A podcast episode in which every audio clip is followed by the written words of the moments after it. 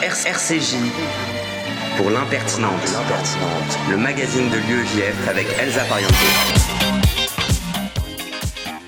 Bonjour à toutes, bonjour à tous et bienvenue dans l'émission de l'UEJF L'Impertinente sur RCJ 94.8 que vous pourrez ensuite retrouver sur Spotify et sur l'application RCJ. Nous sommes le 20 novembre 2023, plus de 230 personnes sont toujours retenues en otage par le Hamas. Le décompte des actes antisémites en France continue d'augmenter. Il y a huit jours, la marche du réconfort, cette mise en action du Vous n'êtes pas seul et après, un quotidien si particulier où les pensées sont embrumées, la vigilance éreintante et la joie presque La vérité, la justice et la survie, c'est ça qui se joue depuis le 7 octobre pour nous.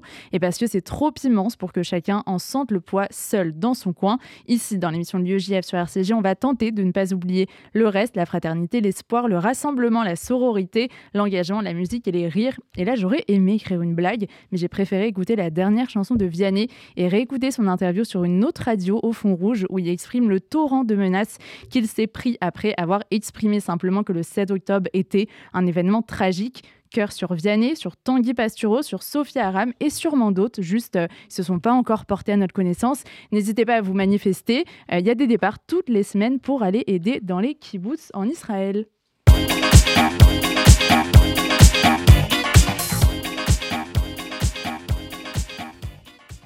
Au sommaire ce midi, notre invité ce midi est Patrick Haddad, le maire de Sarcelles. Puis Léa Hanoun, trésorière de l'UEJF, reviendra sur les féminicides du 7 octobre et la non-réaction des associations féministes.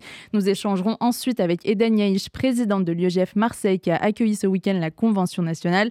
Nous serons alors avec les nouveaux membres élus du Bureau national de l'UEJF lors de cette convention, Levana Ederi et Gary Boukris. Youssef Murciano nous parlera quant à lui du sens du militantisme dans cette période. Et on finira cette émission avec du président de l'UEJF, Samuel Lejoyeux. RCJ pour l'impertinente, le magazine de l'UEJF avec Elsa Parianto.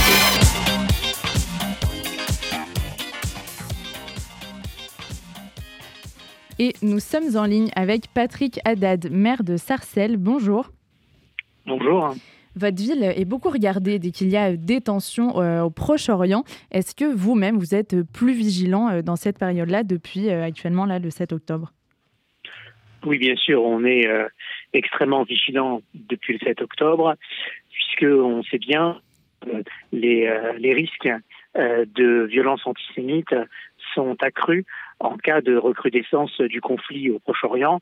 Et vu la violence de l'attaque euh, du Hamas du 7 octobre et que naturellement Israël allait répliquer, euh, tout ça risquait de provoquer euh, de nouveaux incidents antisémites en France. Et étant donné que Sarcelles abrite une importante communauté juive, bien sûr que nous sommes extrêmement vigilants depuis maintenant un mois et demi quasiment. Ces passages à l'acte des actes antisémites, ils sont poussés aussi par un discours ambiant assez compliqué en France. Ces discours notamment euh, politiques tenus depuis le 7 octobre, qu'est-ce qui vous euh, inquiète le plus? Oui, euh, tout à fait. Moi, j'ai réagi très vite, hein, comme beaucoup de responsables politiques. Je crois qu'il y a un arc républicain qui s'est formé, en tout cas en, grande partie, et, ceux qui n'ont pas tenu les discours responsables que l'on attendait d'eux ne sont plus pour moi des responsables politiques. Je pense en particulier à un certain nombre de dirigeants de LFI, Jean-Luc Mélenchon en tête, et je vous épargne toute la liste, euh, qui euh, ont montré que euh, finalement, une, entre, entre la République et un groupe terroriste, euh, leur, euh, leur choix n'était pas clair. Et donc, pour nous, il est le choix de la clarté, c'est effectivement de ne plus fréquenter LFI, en tout cas tous ceux de ce, de ce mouvement qui se réclament de ce mouvement et qui n'ont pas été capables de mettre les mots sur les actes euh, terroristes euh, du Hamas. Et puis, euh, il y a cette réalité que je trouve aussi assez consternante, cette, espèce de respectabilité hein, que recherche le Rassemblement national. Alors sur la forme, ils s'y prennent assez bien, mais il ne faut pas être dupe sur le fond. Le Rassemblement national est bien l'héritier du Front national, dont les statuts ont été héri- co-rédigés par un Waffen-SS et qui euh, n'a évidemment aucune sympathie réelle ni pour les Juifs ni pour Israël. Justement, euh, c'est la position que vous aviez euh, tenue lorsque vous appelez à participer à la grande marche du 12 novembre contre l'antisémitisme. Vous avez tweeté évidemment que l'extrême droite n'y a pas sa place et qu'il faut un cordon républicain. Et évidemment que Mélenchon et compagnie se déshonorent en refusant d'y participer. Mais est-ce que cet espace entre ces deux extrêmes, vous le sentez extrêmement réduit et tendu aujourd'hui? Il est plus compliqué que par le passé, c'est vrai, et je fais partie des gens qui sont nostalgiques euh, du clivage droite-gauche parce que je pense qu'il est structurant, parce qu'on peut avoir une alternance sur euh, des projets de société qui sont certes différents, et c'est normal qu'il y en ait en démocratie, mais qui tous les deux font partie euh, du cercle de l'arc républicain, du cadre républicain, et que la configuration que nous avons actuellement, c'est-à-dire avec un pouvoir au centre, plutôt au centre droit, ce pouvoir a tendance, cette configuration politique a tendance à rejeter les oppositions aux extrêmes, qui montent presque mécaniquement et qui affaiblissent le cadre républicain. Et donc tout ça crée un climat qui me paraît euh, tout à fait problématique. Euh, et j'ai hâte qu'il y ait euh, des républicains des deux camps, de droite et de gauche, qui émergent de nouveau, se structurent de nouveau, structurent une alternative politique qui nous permettra de revenir dans le cadre républicain, qu'il soit de droite ou de gauche. Le climat d'antisémitisme, il avait déjà été tendu en 2014. On se souvient à Sarcelles des émeutes en lien avec la situation au Proche-Orient qui avait fini par une tentative d'incendier la synagogue. Est-ce que aujourd'hui c'est différent? Et pourquoi? Vous parlez du fait de tenir un discours positif. Est-ce que c'est ça qui joue aujourd'hui et qui tient, qui fait que ça tient à Sarcelles? Oui, brièvement sur le diagnostic. En 2014, le conflit entre le Hamas et Israël était d'une ampleur moindre qu'aujourd'hui. Et pourtant, euh, la réplique en, France et en particulier à Sarcelles, en ce triste dimanche 20 octobre, 20 juillet 2014, euh, était euh, était bien bien bien plus important que ce qui s'est passé cette fois. Et donc cette fois, on a un conflit qui est beaucoup plus douloureux, avec des, des, exactions absolument abominables, avec beaucoup plus de morts, beaucoup plus de tensions en France, beaucoup plus d'actes antisémites en, en France à l'heure où on se parle. Et pourtant, à Sarcelles, on a rien ou quasiment rien à signaler. Donc oui, il y a des choses qui ont évolué euh, depuis. Euh, il y a d'une part la, prise de conscience euh, par les forces de sécurité, par les forces préfectorales, le ministère de l'Intérieur, qu'il faut ces, ces, ces, forces de façon extrêmement présente, organisées pour dissuader les les attaques antisémites contre les lieux de culte ou les, ou les écoles, euh, la force sentinelle aussi militaire qui est déployée sur notre ville depuis 2015. Et c'est très important d'avoir ces forces de sécurité.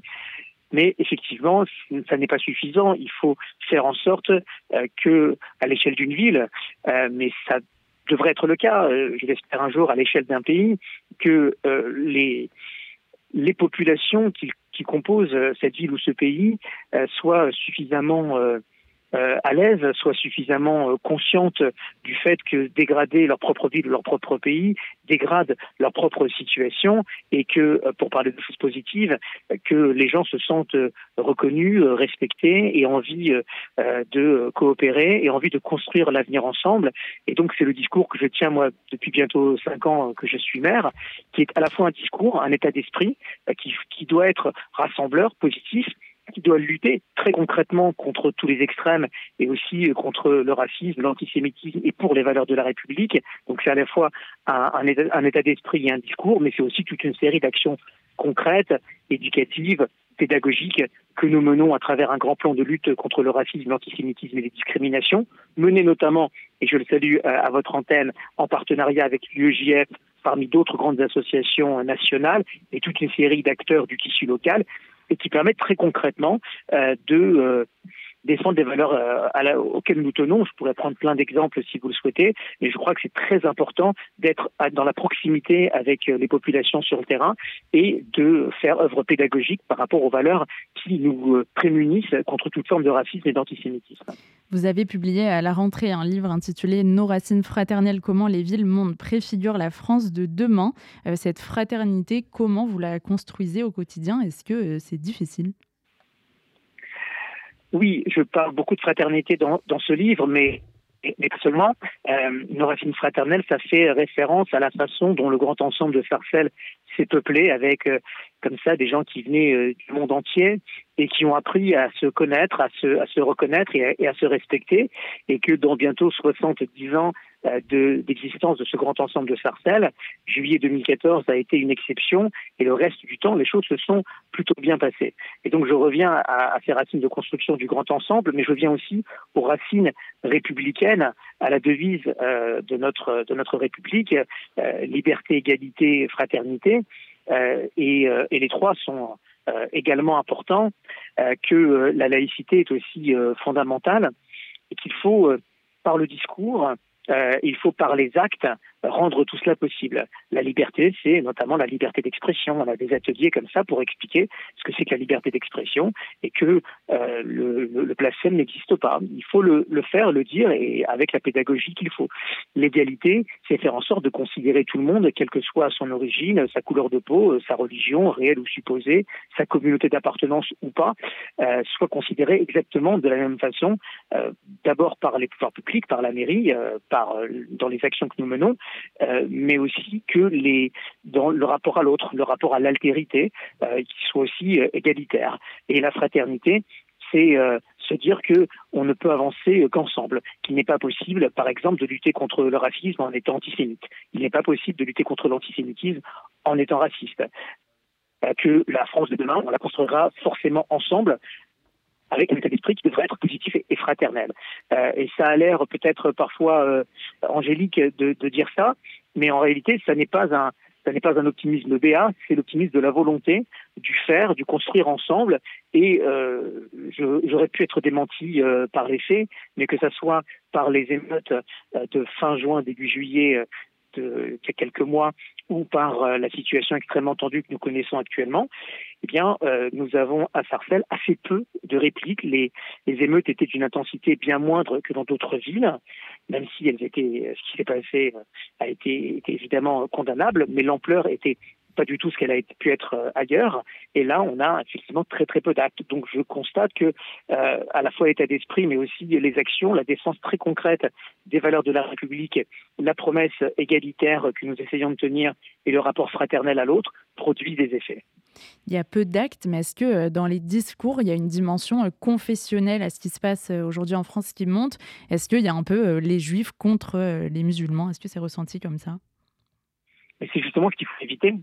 Euh, euh, c'est ce que je raconte aussi dans mon, ouvrage et le discours que je tiens, c'est que les, valeurs de la République, elles ne distinguent pas selon euh, les religions. Les gens, évidemment, ont le droit d'avoir la, croyance qu'ils souhaitent et, le droit de, de, ne pas croire. C'est aussi ça, la laïcité mais il faut surtout éviter que ça soit euh, les uns contre les autres, les juifs contre les musulmans, ou les musulmans contre les juifs, euh, et, les autres qui regarderaient ça de façon attentiste. Lutter contre le racisme et l'antisémitisme, ça n'est pas l'affaire euh, que des uns ou des autres. Lutter contre l'antisémitisme, ce n'est pas que l'affaire des juifs, sinon euh, les juifs seraient, seraient bien seuls, 500 000 à peu près sur une population de 67 millions d'habitants, ce serait extrêmement inquiétant. Je considère quand même qu'il y avait beaucoup de monde à la manifestation du 12 novembre, y a quand même des prises de conscience euh, importantes euh, et que euh, et que tout ça doit aussi donner de l'espoir. Que si on arrive à combattre les extrêmes, à renforcer le cadre républicain, alors l'espoir est permis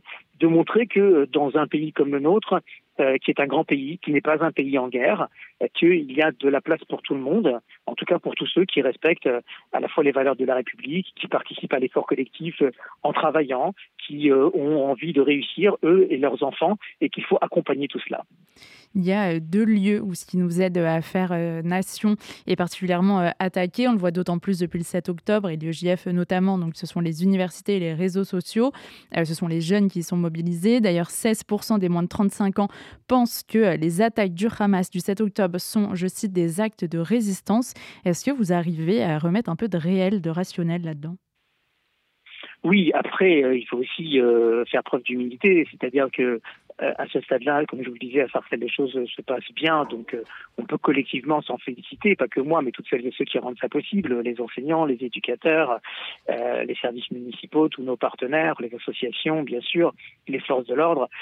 maintenant, il y a une vraie déferlante, d'abord sur les réseaux sociaux, et moi, je fais partie des gens qui pensent qu'ils devraient être beaucoup plus modérés, à commencer par X, ex-Twitter, qui est une catastrophe du point de vue de la non-modération, mais que globalement, on ne peut pas avoir des espaces comme ça véhiculent la haine sans aucune, euh, sans aucune contrainte. Et puis, euh, il faut mener il faut mener le combat euh, partout, y compris dans les universités. Donc, je salue le travail de l'UEJF ici et de toutes les associations étudiantes qui essayent d'amener la rationalité. On peut, on peut avoir de la radicalité quand on est, quand on est jeune, avoir envie de changer le monde et, et d'être plein de passion.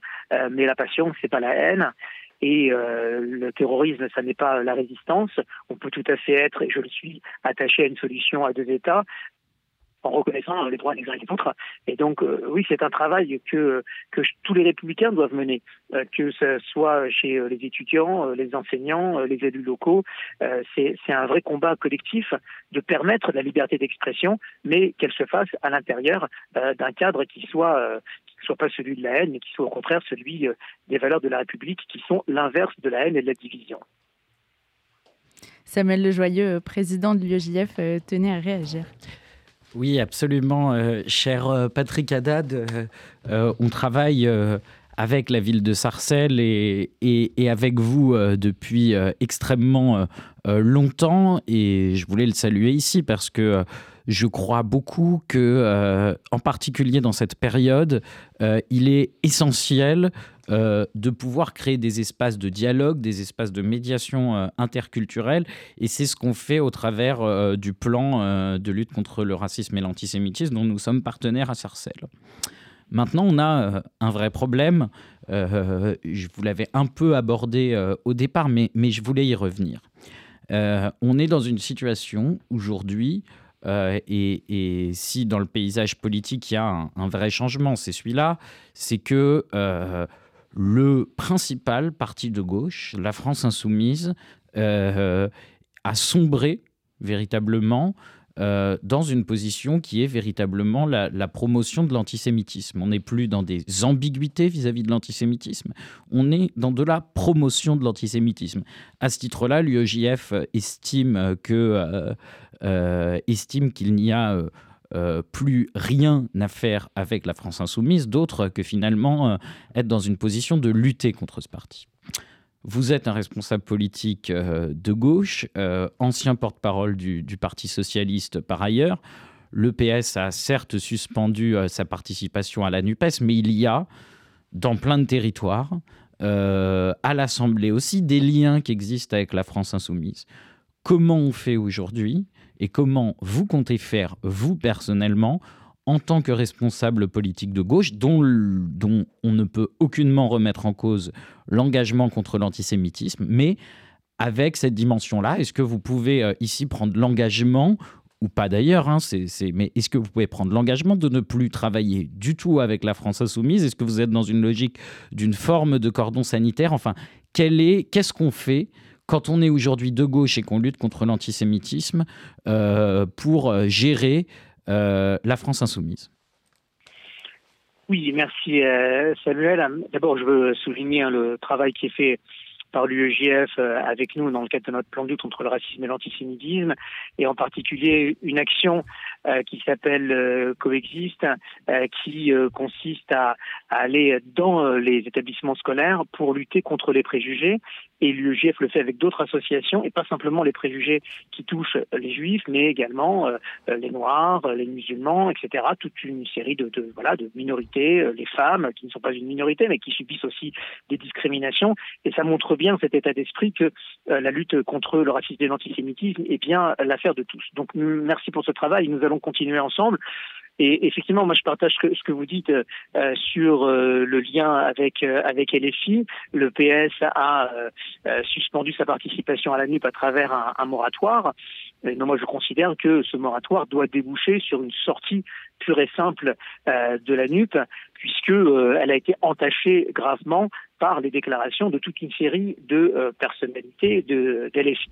Alors, je, je, regarde quand même attentivement les déclarations des uns et des autres, et je vois que chez LFI, tout le monde n'est pas à mettre dans le même sac.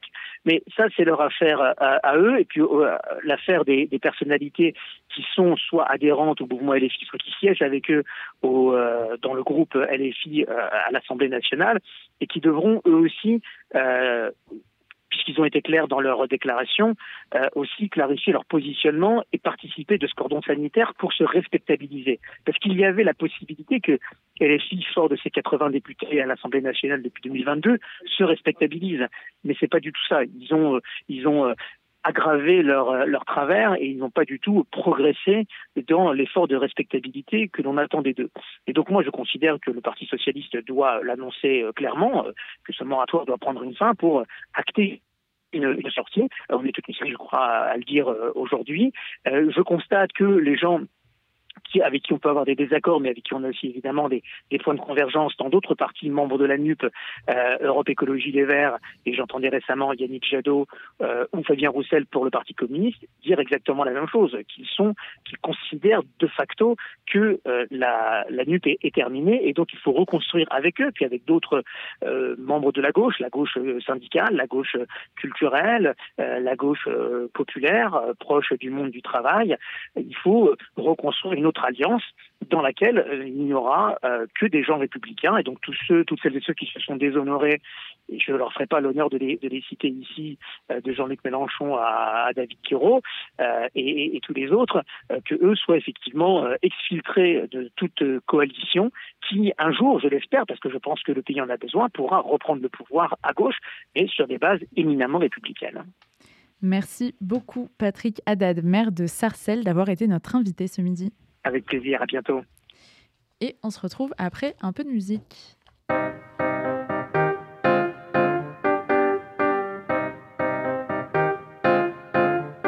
Samedi soir sur la terre, je tourne en rond, je sais pas quoi faire. Dehors il fait gris misère, y a plus de saison, plus de repères. Téléphone qui m'appelle, c'est Simone, elle me dit ma belle. Rejoins-moi, on va danser. J'ai un pote qui connaît le DJ. Ok, ça part. L'eau bar, que voulez-vous boire? Cocktail, saveur, désespoir. Il me dit m'en parle pas, je me suis fait larguer hier soir. Et là je le regarde, attends t'es célibataire? Je suis célibataire, mais qu'est-ce qu'on attend pour le faire?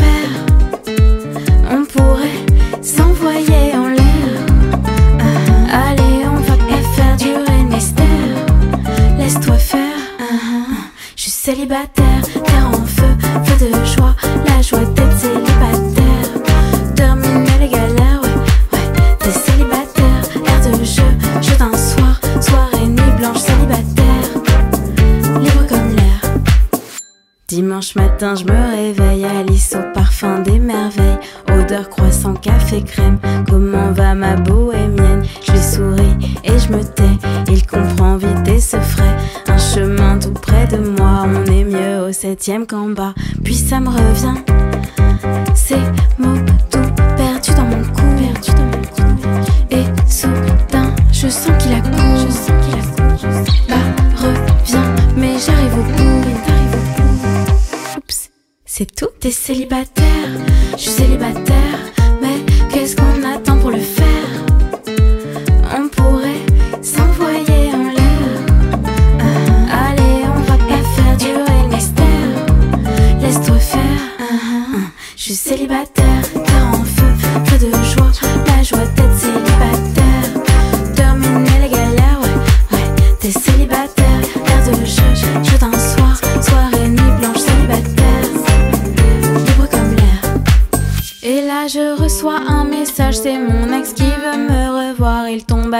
comme par hasard et l'autre qui me dit C'est quoi, c'est qui? T'inquiète, c'est le septième ciel chéri qui prépare un nouveau cocktail saveur légère passion, remède, soupçon, colère. Viens, je t'emmène, t'es célibataire. De retour dans l'impertinente, l'émission de l'IEJF sur RCJ 94.8 et nous sommes avec Léa Hanoun, trésorière de l'IEJF. Bonjour Léa. Bonjour. Léa, tu voulais euh, nous parler des violences à l'encontre des femmes israéliennes commises le 7 octobre dernier. Oui, ce jour-là, quelques 3000 assaillants opérant en trois vagues successives ont massacré 1200 personnes dans le sud d'Israël, des civils pour la plupart. Mais parmi ces civils, les femmes n'ont pas été tuées de la même façon que les autres. J'imagine que vous avez tous en tête la terrible image du corps de Shani Louk, emmené à Gaza à l'arrière d'un pick-up, exhibé comme un trophée dans les rues, avant qu'un membre du Hamas n'écrase sa botte sur son dos. Shani Look est le symbole non seulement de la cruauté des massacres du 7 octobre, mais surtout de la vulnérabilité particulière des femmes en temps de guerre.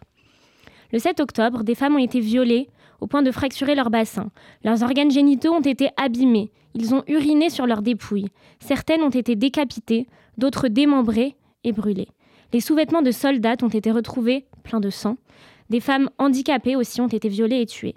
D'autres encore prises en otage. Tout cela devant les caméras. Selon un témoignage d'une jeune festivalière survivante de la rave qui s'est faite passer pour morte pour se protéger, un groupe de femmes a été violé par des hommes du Hamas.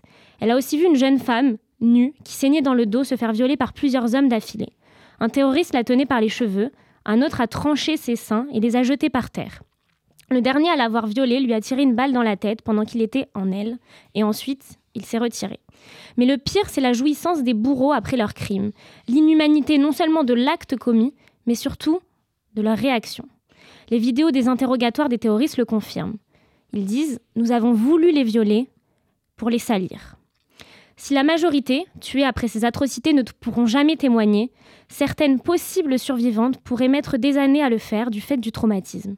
Comme l'expliquait Gisèle Halimi, le viol est comme une mort inoculée aux femmes un jour de violence. Elles coexistent avec leur vie en une sorte de parallélisme angoissant. Les viols et violences sexuelles sont presque toujours l'objet de stratégies militaires. Ce sont de véritables armes de guerre utilisées dans de nombreux conflits et qui touchent à 96% les femmes et les filles. L'opinion internationale en prend conscience en 1990 lors de la découverte des horreurs commises en ex-Yougoslavie au Rwanda, avec l'utilisation massive du viol aux fins de nettoyage ethnique. Toucher et salir les femmes, c'est un moyen de détruire une population et d'annihiler intentionnellement un peuple. Pourtant, nous n'avons pas du tout ou très peu entendu les ONG, notamment euh, féministes, s'emparer du sujet. Pire, certains euh, mettent en doute la véracité des actes commis. Pourquoi euh, ce féminisme à géométrie variable? Effectivement, face à l'enfer de la situation, le silence assourdissant des ONG de défense des droits de l'homme, mais surtout celles qui prétendent défendre les droits des femmes. Le 25 novembre, donc dimanche prochain, aura lieu à Paris une grande marche contre les violences faites aux femmes à l'initiative de nombreuses associations féministes. Évidemment, les massacres d'Israéliennes n'ont pas été évoqués, contrairement aux victimes palestiniennes qui, à juste titre, sont largement défendues. Dans un communiqué, l'association Nous Toutes appelle au cessez-le-feu et déplore les déplacements et morts de femmes palestiniennes sans évoquer une seule fois les victimes israéliennes du 7 octobre. Et l'association blâme une seule chose, la colonisation en fustigeant au passage les discours promulgués par les institutions juives en France.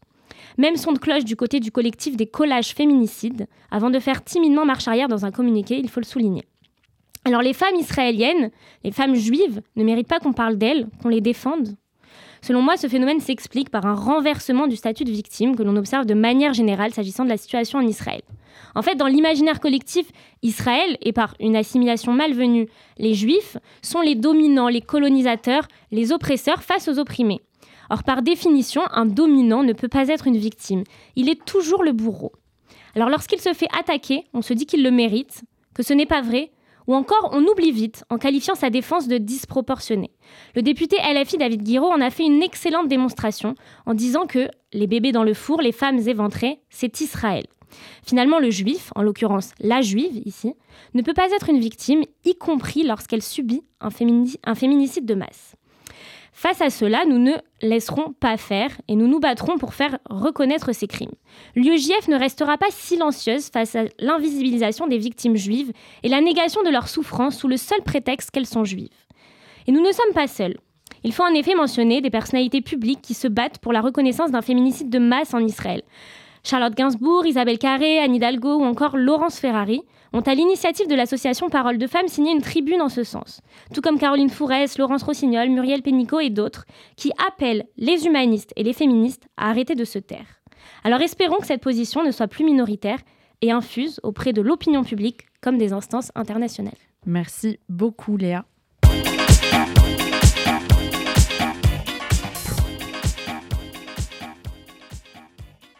Et nous sommes en ligne avec Eden Yaïch, présidente de l'UEJF Marseille. Bonjour. Bonjour. Eden, comment euh, s'est passée cette convention nationale de l'UEJF ce week-end euh, qui s'est déroulée à Marseille, on le rappelle? Comment Ah oui.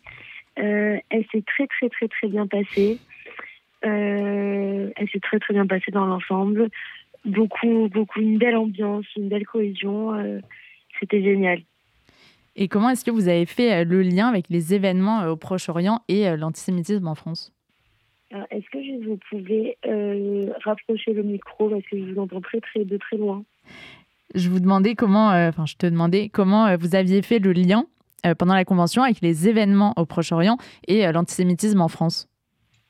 On a eu le samedi après-midi des interventions de, de SOS Racisme, Coexiste déjà pour la paix qui nous ont, du coup, on a eu des intervenants qui nous ont, euh, qui nous ont parlé de leur vision euh, du conflit, de leur vision euh, des, personnes de confession juive en France. Et du coup, ça pu apporter un réel réconfort pour faire comprendre que on n'est pas fait de notre côté et qu'il y a des gens qui ouvrent les yeux sur la situation des juifs en, actuellement en France et qu'on a un réel soutien, pas que de la communauté juive, mais d'autres personnes aussi. Et il me semble que vous avez eu aussi un témoignage de famille d'otages. Oui, on a eu, on a eu un, un témoignage de famille d'otages le dimanche, c'est exactement ça. Et euh, sinon, comment ça se passe euh, à Marseille depuis euh, le 7 octobre? Est-ce qu'il y a des tensions, des actes antisémites, je suppose, comme à Paris? Alors oui, on en a eu quelques-uns. J'ai l'impression qu'on est quand même vachement épargné par rapport à Paris. Cependant, il y a quand même eu certaines, certaines victimes. Alors, et aussi, pas forcément des actes antisémites, mais plus une, une, des, gens qui veulent faire vraiment de la propagande pour, euh, pour, euh, pour la Palestine. Et ça aussi, on se bat, on se bat contre ça également. Est-ce que pour vous, c'est euh, important de continuer à mener vos projets, ceux de l'UEJF à Marseille? Et d'ailleurs, est-ce qu'il y a des projets à venir? Alors là, déjà, on, va, on ressort du coup de la convention. Pour les événements à venir pour l'année, dans les grandes lignes, on veut continuer à faire des Shabbats pleins on aimerait organiser un, voyage de mémoire euh, d'ici février-mars. et surtout, on aimerait mettre en place des conférences afin de, afin de pouvoir donner les armes aux étudiants euh, marseillais, de pouvoir se défendre euh, dans les situations conflictuelles au vu de la situation. Merci beaucoup Eden présidente de l'UEJF Marseille, d'avoir été avec nous. Et on se retrouve après un peu de musique.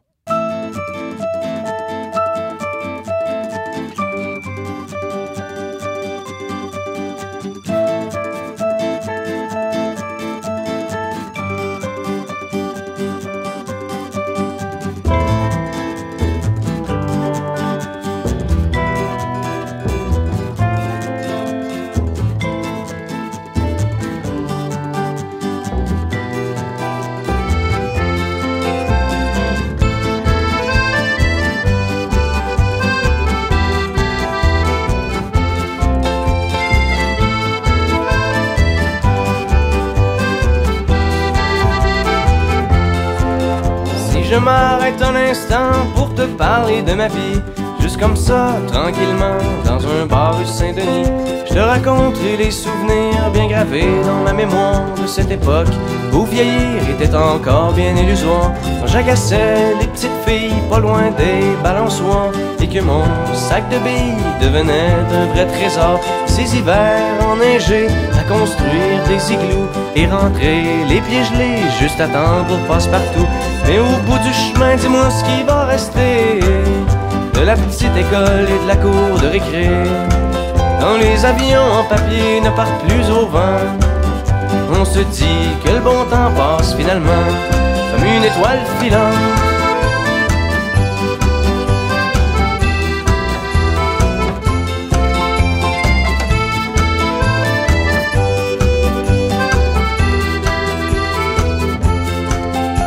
Je m'arrête un instant pour te parler de la vie, je constate que bien souvent on choisit pas mais on subit et que les rêves des ticus s'évanouissent ou se refoulent dans cette réalité crue qui nous embarque dans le moule.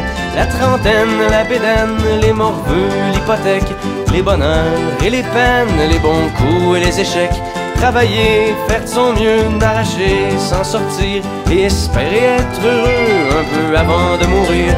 Mais au bout du chemin, dis-moi ce qui va rester de notre petit passage dans ce monde effréné. Après avoir existé pour gagner du temps, on dira que l'on était finalement des étoiles filantes.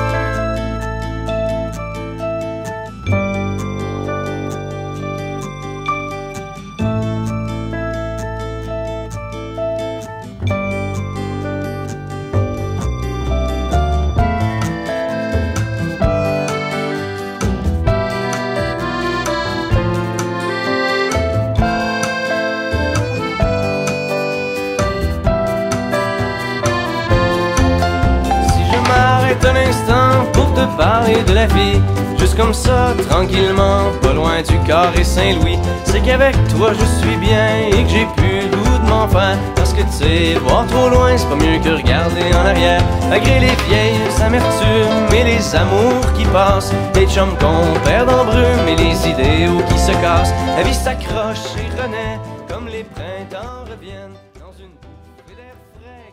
Samuel Le Joyeux, en direct du studio, pleinement euh, mobilisé sur cette chanson, car il faut le rappeler, le chanteur euh, principal de, de ce groupe, les Cowboys Fringants, est décédé. Et nous en sommes très tristes, surtout Samuel Le. Joyeux. Hommage à Karl Tremblay.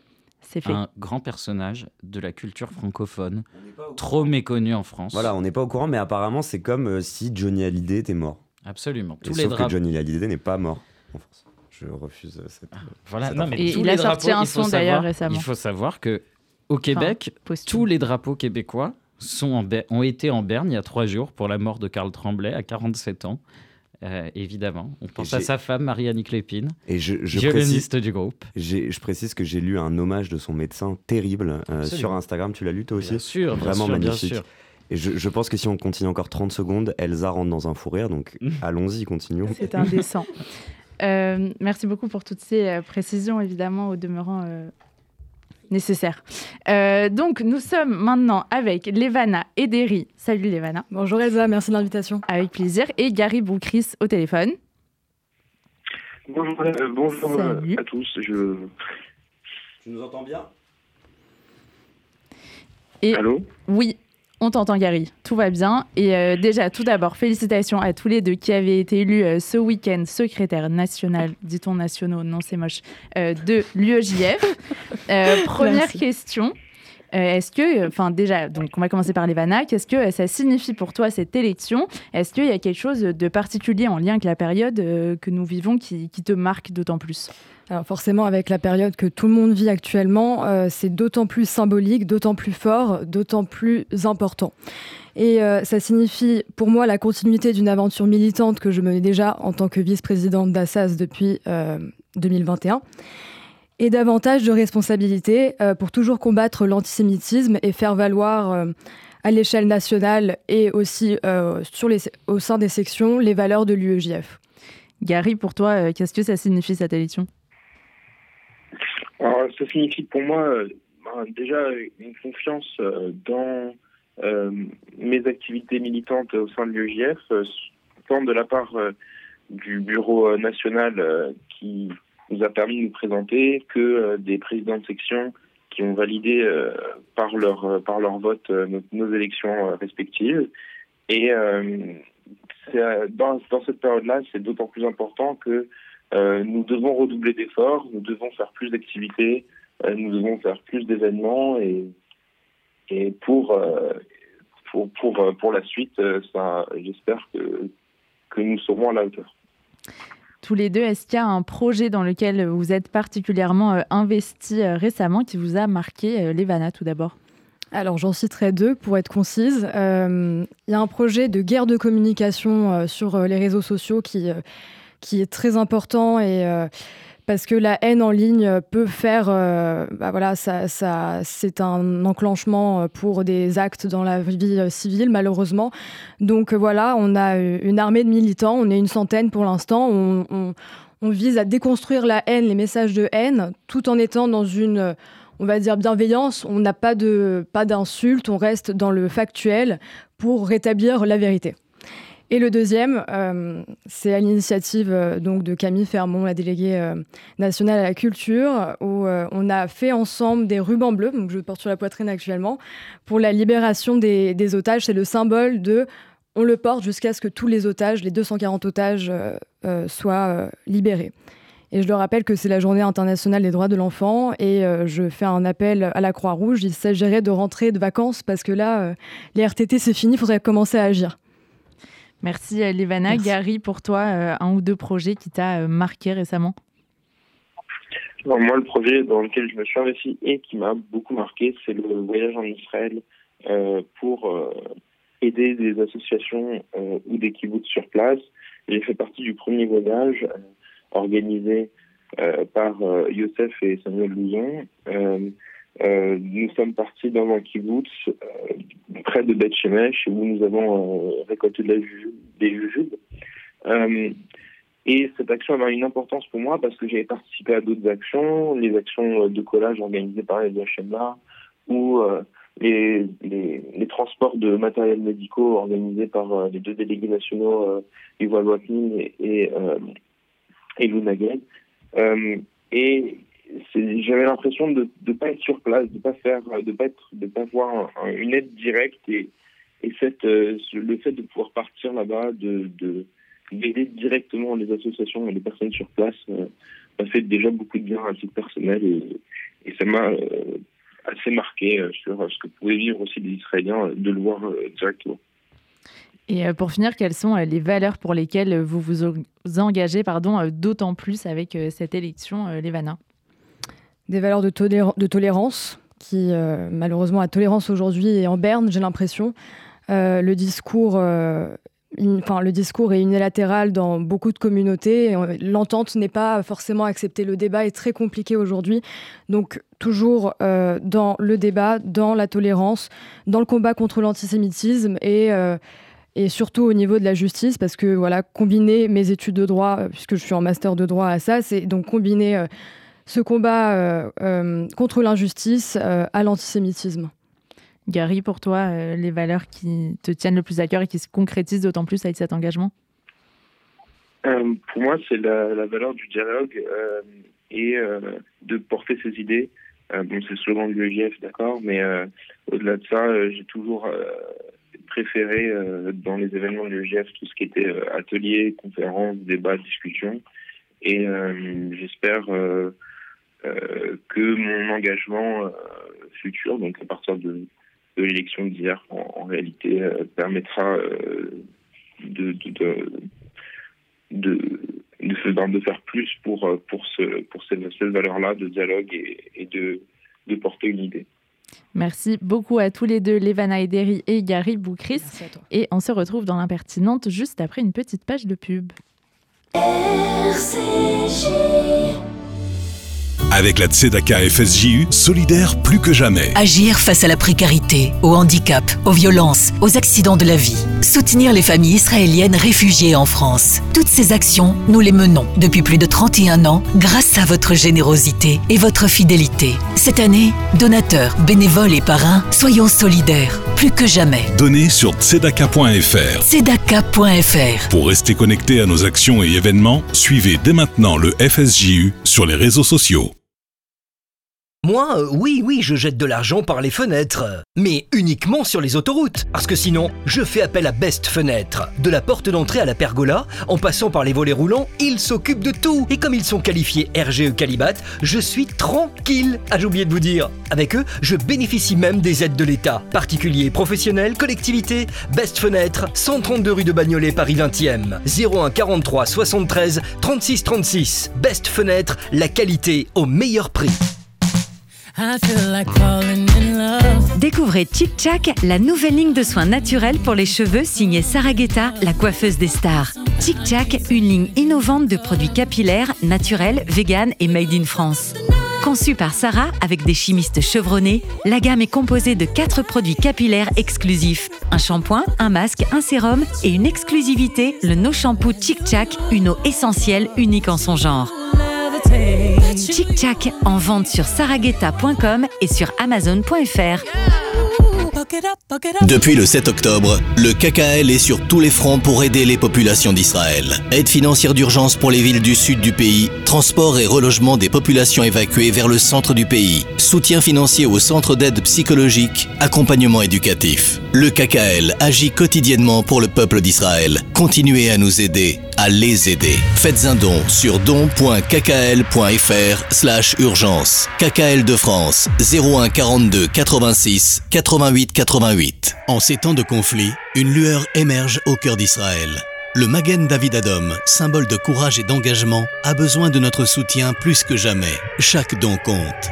Avec vos contributions, nous devons fournir 1000 sacs de premiers secours, 1000 réanimateurs cardiaques ainsi que 5 ambulances blindées en urgence. Ensemble, aidons ceux qui sauvent des vies au quotidien. Rendez-vous sur mda-france.org. Reçu Serfa en retour. Magen David Adom, association au service de la vie. Tzedaka 2023, solidaire plus que jamais.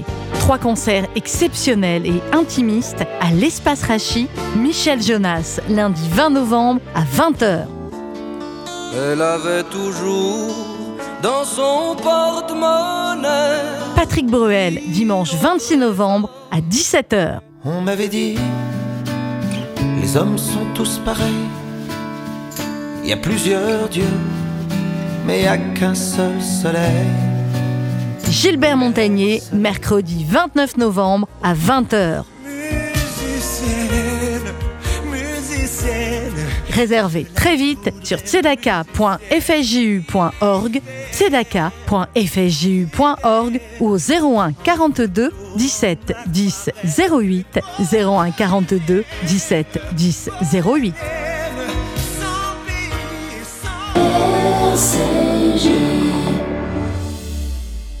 De retour dans l'impertinente, l'émission de l'UEJF sur RCJ. Et alors que le compteur derrière toi, Samuel, affiche 956 000 euh, et quelques euros d'ailleurs, euh, 63% euh, du total du, montant fixé à 1,5 million pour la Tzedaka en, en 72 heures, euh, tu tenais à revenir euh, sur cette campagne. Absolument. Gary a parlé tout à l'heure d'un projet. J'en profite évidemment euh, pour dire euh, un grand Mazel Tov, félicitations euh, à Gary Boukris, Levana et de leur rentrée au bureau. Parmi les projets qui ont finalement donné envie à Gary de rentrer au bureau national de l'UEJF, il y a ce projet-là d'être allé en Israël pour aider la société israélienne dans les kibbutz et avec l'association La Tête. Ce projet-là, il a pu être réalisé grâce au FSJU grâce à son financement. Euh, et, et, je pense que dans cette période, organiser la solidarité avec Israël, ça fait partie des innombrables missions essentielles du FSJU. Et si ces missions sont possibles, c'est grâce aux dons, évidemment. Donc, euh, euh, depuis tout à l'heure, euh, je me fais presque un torticolis à regarder euh, euh, derrière moi sur l'écran euh, en espérant voir monter ce chiffre. Ce chiffre doit monter. Il doit monter pour pouvoir organiser la solidarité, mettre en place cette solidarité au sein du peuple juif. Et dans cette période où, évidemment, le peuple juif est, a besoin de cette solidarité, c'est essentiel. Donc, je voudrais d'abord remercier infiniment le FSJU pour tout ce qu'il fait pour le peuple juif et avec l'UEJF, et vraiment appeler tout un chacun à donner pour la Tzedaka. Donner, c'est essentiel cette solidarité euh, qui s'opère pour énormément de projets. Euh, évidemment, la lutte contre la précarité, l'accompagnement des personnes en situation de handicap, la lutte contre les violences faites aux femmes et bien d'autres. Pour faire un don, rendez-vous sur tzedaka.fsju.org. Vous pouvez aussi euh, envoyer un chèque à l'ordre de FSJU Tzedaka euh, que vous adressez au 39 rue Broca 75 005 Paris. La campagne dure encore euh, plusieurs jours, plusieurs semaines. N'hésitez pas euh, à donner.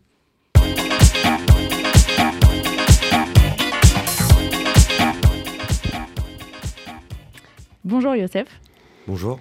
Tu reviens d'une nuit de quart, de la, comme souvent d'ailleurs, de la longue route entre euh, Marseille et Paris, entre la Convention nationale de l'IEJF et ton quotidien. Je te sens un peu euh, mélancolique. Est-ce que tout va bien? Mélancolique, nostalgique, en tout cas surtout pensif.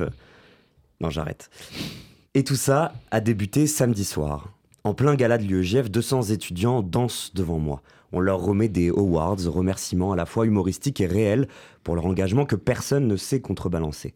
Les actions qu'ils ont menées individuellement ou via une section de l'UEJF depuis le 7 octobre sont égrenées. Et moi, je suis au fond de la salle, Zarma vieux briscard avec mon whisky coca et la puff de Ruben, parce que je n'ai pas de cigare. Et là, j'y pense. La question, elle me saisit.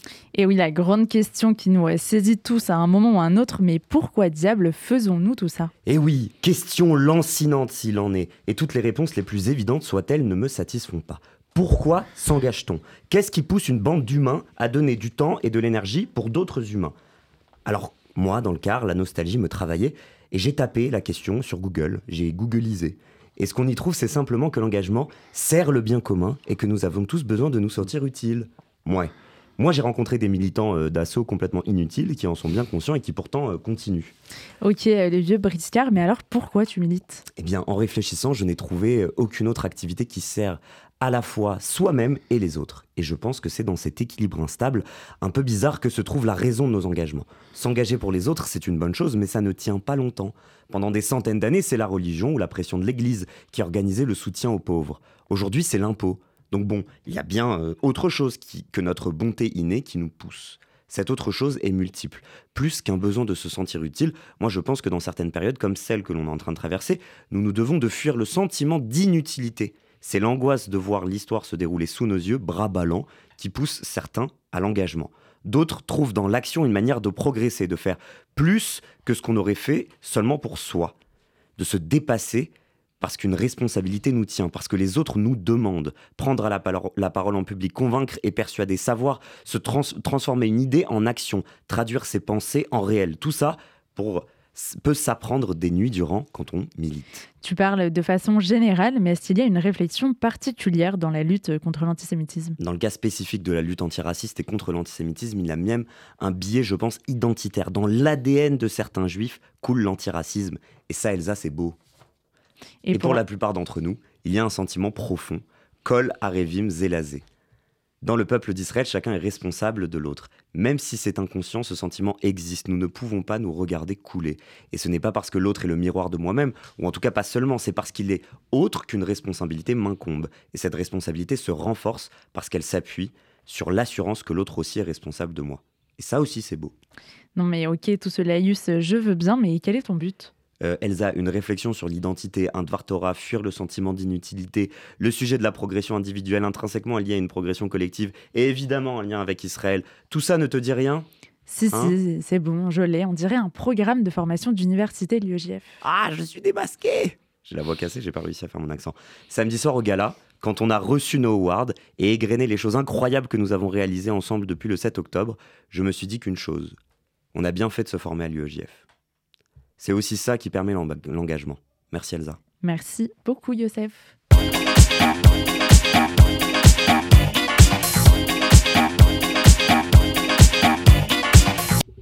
Et c'est l'heure de l'édito du président de l'UEJF, Samuel Lejoyeux.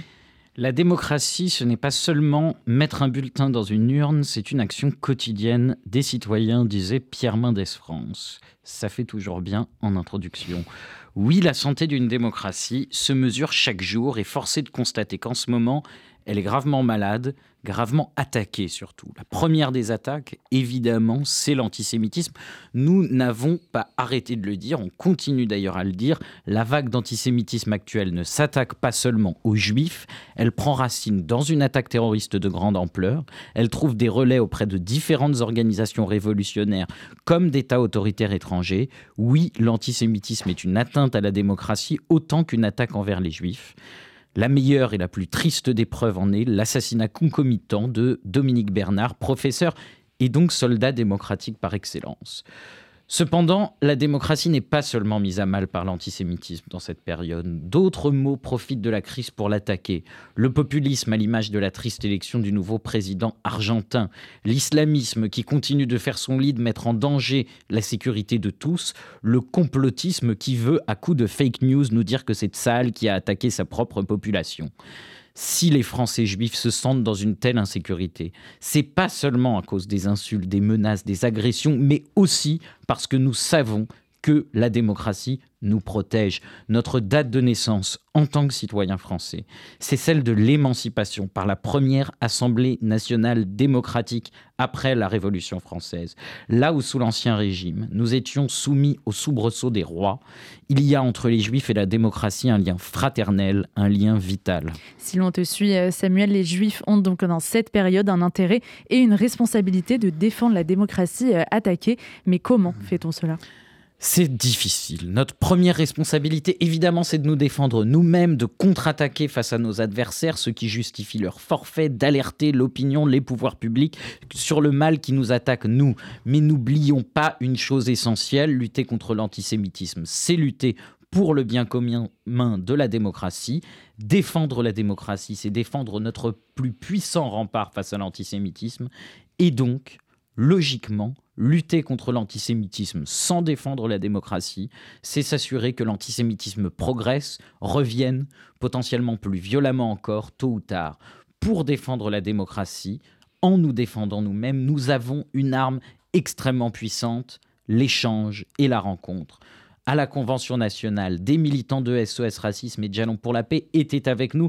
Ils ont échangé leur vision sur la situation actuelle. Une vision de militants antiracistes, non juifs, clairs sur la question de l'antisémitisme, tout en étant particulièrement sensibles à la cause palestinienne. Une vision surtout de jeunes que nous accompagnons depuis des années au travers d'un travail de médiation interculturelle, d'action commune, coexiste notamment, et de voyage en Israël. La démocratie, c'est se parler pour comprendre que ces valeurs et ces intérêts sont complémentaires et non pas antagonistes avec ceux de son voisin. Par l'échange depuis des années, nous faisons en sorte d'être ensemble. Ces jeunes étaient là à toutes les marches pour les otages et contre l'antisémitisme. Ce combat pour maintenir l'échange, malgré les possibles fractures, malgré ceux qui, faisant mine de défendre les juifs, ne font qu'aggraver la défiance au sein de la société, oui, c'est un combat difficile, un combat dont les fruits ne se mesurent pas quotidiennement, mais seulement sur le temps long un combat qui peut paraître dérisoire, insensé, lorsque les Juifs sont si violemment attaqués. Pourtant, c'est le seul combat qui peut aboutir. Quand les policiers auront déserté le perron des écoles juives, pris par les si nombreuses et nobles missions qu'ils ont à mener, quand les médias seront passés à un autre sujet, quand les pouvoirs publics auront d'autres priorités, il restera alors les citoyens, les jeunes de quartier, les éducateurs, ces personnes qui défendent la démocratie au quotidien, que nous ne devons jamais délaisser. Lutter contre l'antisémitisme, c'est défendre la démocratie. Défendre la démocratie, c'est continuer à se parler. RCJ pour l'impertinente. Et c'est la fin de cette émission de l'IEJF sur RCJ. Merci à vous de l'avoir suivi. Merci à Théo pour la réalisation de cette émission. Et on se retrouve le lundi 4 décembre. D'ici là, portez-vous bien et retrouvez la suite des programmes d'RCJ à partir de 23h.